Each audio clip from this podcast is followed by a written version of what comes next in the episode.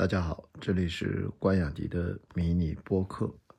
那我今天呢，终于看完了最后一部电影，呃，已经回到了家，所以环境就录音的环境就安静了一些。注意啊，迷你播客是全部用小宇宙客户端在手机上录制后直接上传完成的播客内容，是一个非常操作起来简约的一个播客节目，可能在。室外录音的时候有很多环境音啊，可能有些嘈杂，也没有更多的方便降噪的功能，可能给大家呃听起来没有那么的声音干净啊，跟大家先说声抱歉。那今天最后一部看了迪士尼的动画电影《心愿》，这个电影呢中规中矩。我之所以还是要跟大家聊一段关于这部电影本身。呃，故事也比较通俗易懂，甚至有点过于简单了。嗯，善恶也比较分明。呃，应该还是一个大女主的戏啊，在一个相对虚幻的一个乌托邦一样的王国里面的一段，呃，统治者和民众之间，其实讲的这样的一个正义与邪恶的矛盾冲突故事。当然，故事的角度应该是站在这个。民众啊，朴素的善良这样的一个价值观的这个角度，那最终呃，女主人公也自己得到了成长，然后她也得到了很多爱的祝福吧。这个故事本身真的是没有什么特别想多讨论的，但是要跟大家推荐这个电影，我觉得值得买一张电影票进影院的原因是什么呢？是这个电影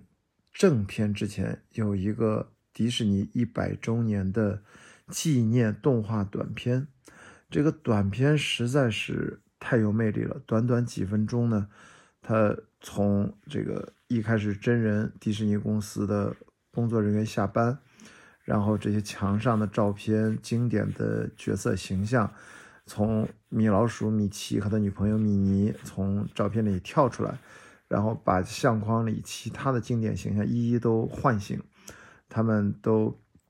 加入到一起，在迪士尼工作室的办公楼里面来回的穿行，大家互相的着急，然后聚到一起，因为他们要拍一个大合影。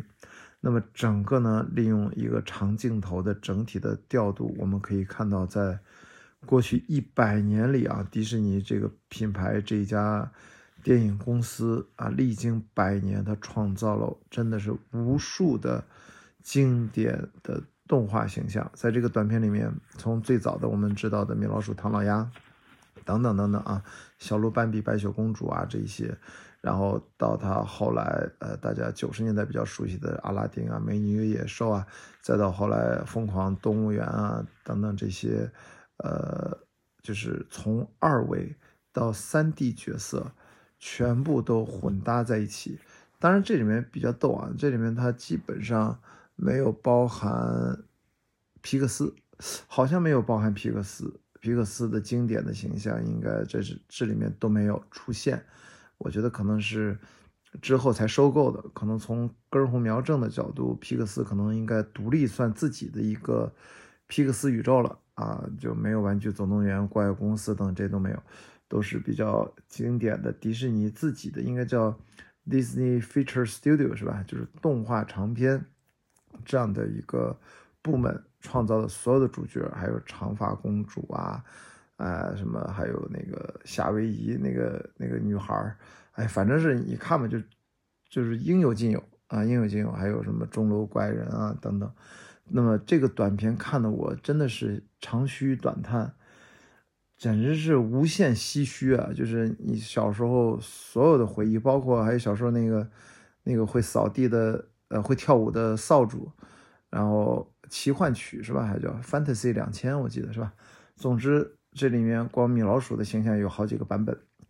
那这个走马灯一样，无数的角色汇集在一起，而且互相还有互动，让黑白、彩色、二维、三维。哇，简直是你能看到迪士尼过去一百年的历史就凝缩在短短的几分钟啊！然后最后大家聚到院子里面一起拍一个大合影，那个大合影，我觉得网上如果找到这个剧照，那一定值得好好的发布一下，大家看一看。所以你去电影院说是去看《星愿》，其实你买这张电影票，把前面这个短片，迪士尼一百年的历史，在大荧幕上看一遍就超值了。至于《星愿》本身，我真觉得其实不太所谓，好吗？那这是今天的关雅迪皮尼播客，就聊这么多，我们下回见。今天呢也算做了一个电影的马拉松，我一个人的电影节从中午十二点到凌晨一点，一共看了五部电影，收获还是挺多的。那就剩下的内容在其他的节目里面慢慢聊了，迷你播客里面我们就点到为止啊，拜拜。